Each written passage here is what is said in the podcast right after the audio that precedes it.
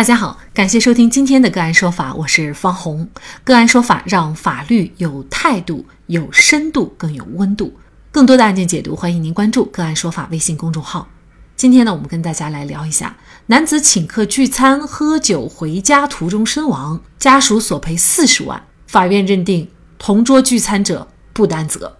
具体案情，我们先一同来了解一下。汪先生是邵阳绥宁一家物业公司的保安。平时和同事的关系很好，经常邀人一起吃饭。二零二零年十二月，汪先生想着请公司几位同事吃饭聚餐，他就找到同事彭先生，想借他家请同事吃饭。彭先生就爽快同意了，还发短信通知几位同事过来吃饭。请客当天早上，汪先生把腊肉、鹅、雪巴还有酒水饮料送到了彭先生家，然后呢去公司打卡上班。中午又买了一些菜送了过去，请彭先生家人帮忙做饭。当天傍晚，虽然汪先生应该晚上八点下班，但是他还是和几位同事与彭先生家人一块儿吃了饭。汪先生热情邀请同事喝酒，只有同事老杨跟他小酌了两杯，还有同事叮嘱汪先生让他们少喝点儿。有的饭后，有的同事先走了。有的跟汪先生一起打了一会儿牌，临近晚上九点，汪先生跟人告辞回家，走之前还用手机程序打卡下班。离开的时候，彭先生还叮嘱开车慢一些，到家以后打电话报平安。而遗憾的是，彭先生再也接不到这个报平安的电话了。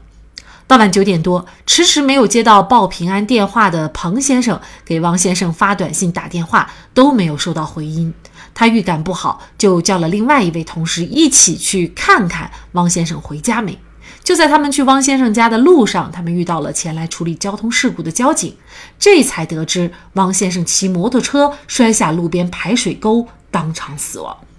交警部门调查认定，汪先生无证驾驶，且摩托车没有登记，没有买保险，汪先生负事故全部责任。由于事故中汪先生全责不能被认定为工伤，物业公司支付了丧葬费、抚恤金以及人道主义救助五万元。汪先生家人认为。聚餐的人明知道汪先生当天处于上班时间，没有在汪先生上班期间饮酒进行劝阻，喝酒以后也没有通知家人，并且当天有公司副经理参加了聚餐，因此聚餐的众人以及公司需要承担责任。他们把这些同事和物业公司起诉到法院，索赔四十万元。而被告认为，当天汪先生并没有喝太多酒，饭后几个人一起打牌，汪先生也没有醉意，思维清晰，开车回家的时候也没有任何异常。事发原因是汪先生车速过快引起。大家喝酒聚餐，当有人发生意外的时候，一起聚餐的人是否要承担责任？聚餐发现有人饮酒，尽到什么样的义务，又该免责？就是相关的法律问题，今天呢，我们就邀请北京畅信律师事务所合伙人、执行主任、中国法律年鉴二零二零年度侵权责任法优秀律师苏宁和我们一起来聊一下。苏律师您好，哦，你好。嗯，非常感谢苏律师哈。我们节目之前也做过关于聚餐喝酒的时候有人醉了，然后在回家的路上发生意外。那基本上在我的印象当中，这样的案子的话，一起聚餐的人呢，他多多少少都要承担一些责任哈。那么这个案件是否也不例外？也就是聚餐者也是要对这个醉酒者的安全负责，要承担相应的责任呢？呃，这个问题是这样的，其实确实如您所说，不管是咱们这边也好，还是一些其他的媒体也好，呃，在此之前呢，报道的呢，大多数都是说在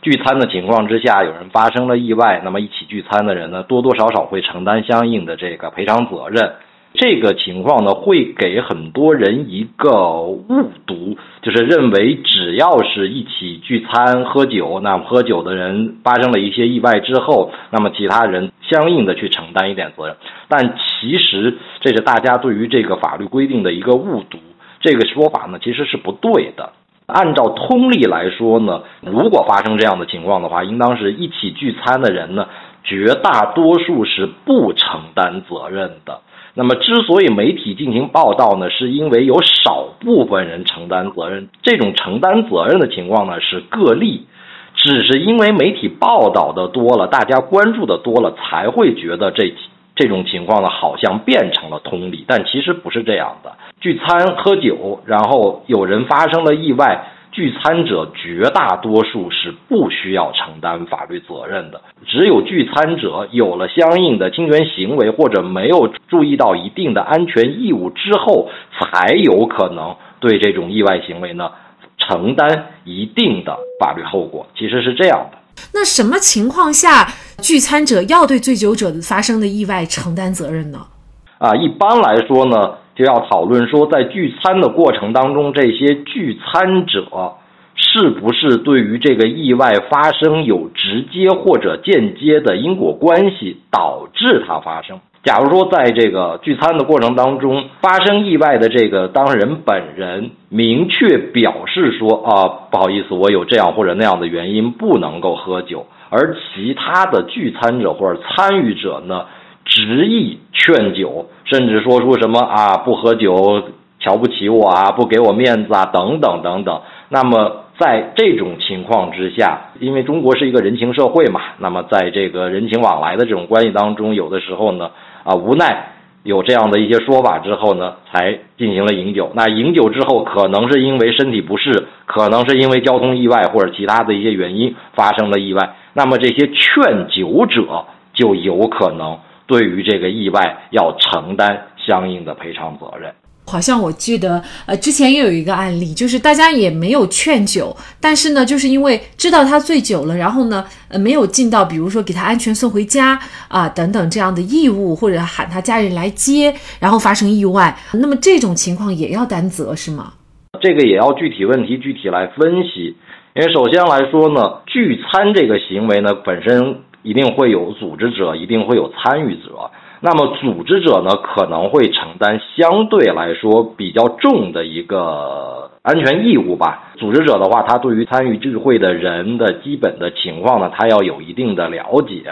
啊，这个人到底是不是真的能够喝酒，或者说对于酒精有没有不良反应，或者说参加聚会的这些人是不是开车来的？那如果开车来的的话呢，那么肯定是要。劝导这些人尽量的不要饮酒，如果饮酒了之后呢，一定要建议他有去找一个专业的代驾，然后把他安全的送到送到家里，是要有这样的一些义务的。那么对于一些聚会的参与者，如果说在整个的酒席的过程当中，虽然没有劝酒，但是他在明知道其中某一个人是驾车来的。在这个整个聚会的过程当中呢，摄入的酒精量呢也确实非常高，而这个人执意还要开车驾车离去，在这种情况之下呢，同桌的人呢是有义务对他进行劝阻的。如果没有尽到这种劝阻的义务的话，那么就有可能。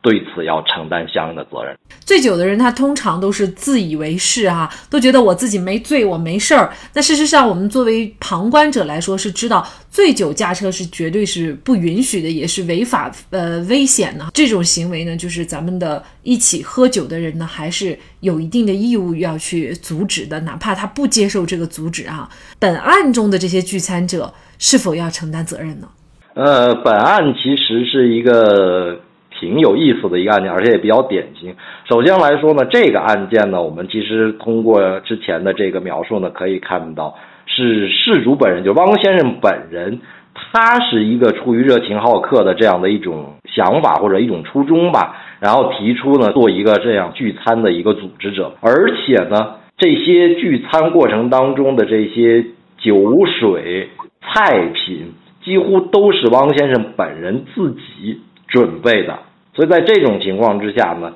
他对于自己的身体和呃聚会的这样的一个酒水的饮用情况，他其实应该有一个最初的一个判断，而且呢，在整个的过程当中呢，我们也可以看到，其实只是说他和一个同事老杨呢小酌了两杯，而且呢还有同事呢叮嘱王先生说让他们少喝一点，还对他们进行了劝阻。那在这种情况之下呢，正常我们觉得一个正常的成年人来讲的话，这样的一个饮酒量呢，可能大家一个常识判断呢，应该不属于一个过量的情形。而且呢，在饭后，汪先生本人呢，还和大家呢一起打了一会儿牌，聊了一会儿天儿。在餐后将两个小时左右的时间，因为到晚上九点左右的时候呢，汪先生才跟人告辞回家。所以在这种情况之下的话呢，一般我们会认为，第一，饮酒的量非常小；第二呢，饮酒之后呢，又过了一个相对比较长的时间，进行了我们说一个醒酒的状态，而且临走的时候呢，并没有表现出任何有醉酒的这样的一种状态。那么在这种情况之下呢？正常人是没有办法去判断他的这个酒精对他的这个身体到底造成了一个多大的一个一个损坏的状况，所以通常情况下，其他的同饮者或者聚餐者呢是不应当承担责任的。而且就这个事故来看的话呢，事故本身的发生原因呢也是汪先生本人第一无证驾驶，而且呢车辆呢没有进行合法登记，最后呢是因为车速过快最终引起的意外。所以跟醉酒本身呢也没有直接的关系，所以在这种情况之下，我们认为聚餐者呢是不需要对这个饮酒者的这个意外情况呢发生承担相应责任的。那确实，法院呢也是这么判的。那法院最终是驳回了汪先生家人的诉讼请求，哈。那其实呢，我们大家也想知道啊，一个非常关键的法律问题，或者说常识，哈，就是说，大家聚餐的时候，一旦发现有人饮酒，那我们同桌人或者是说一起聚餐的人该怎么做啊，才可能免除自身的法律责任呢？首先来说呀，关于对于这种聚餐，不管是聚餐的这些人呢，是不是自己足够熟悉？那么首先来讲呢，我们尽量还是提倡不要劝酒。这个呢，不光是说要不要承担法律责任的问题，另外呢，我们也认为这是一个聚餐文明的一个表现。那么，饮酒与不饮酒，这都是每个人自个人的自己的人身自由，我们旁观者不要去加以干涉，这是第一。第二呢，就是说，劝酒这个行为呢，我们要禁止。但是呢，如果说有人在聚餐的过程当中，我们发现他明显的这个酒精量的摄入过多，或者是怎样的话，那么我们肯定要对他呢进行劝阻，就是提醒他不要摄入过多的酒精，因为这样的话，对于身体也好，对于这个安全性也好，都会有一个比较大的影响。这是第二。第三呢，如果在同饮者中有我们熟相对比较熟悉的熟人的话，那么我们要了解一下：第一，他是不是开车来的？如果他是驾车来参加聚会的话呢，第一呢，最好劝他不要饮酒；第二呢，如果他执意饮酒的话呢，也要劝在他离开的时候呢，一定要提醒他把，要不然把车放在这边，打车回家。要不然呢，找一个专业的代驾公司，找代驾驾驶车辆离开，尽量不要让他自己单独驾车离开。所以这个呢，是我们在同饮的过程当中发现有人饮酒一定要注意的地方。人都已经死了，对方难道就不该赔吗？这句话成了不少受害者家属的杀手锏。而我们司法倡导的，不该是谁弱谁有理，而应该是对就是对，错就是错。谁错谁就要担责，破坏规则的人就要为此付出代价，这样的社会规则才会让人感到公平和正义。好，在这里再一次感谢北京畅信律师事务所合伙人、执行主任、中国法律年鉴二零二零年度侵权责任法优秀律师苏宁。人都已经死了，对方难道就不该赔吗？这句话成了不少受害者家属的杀手锏。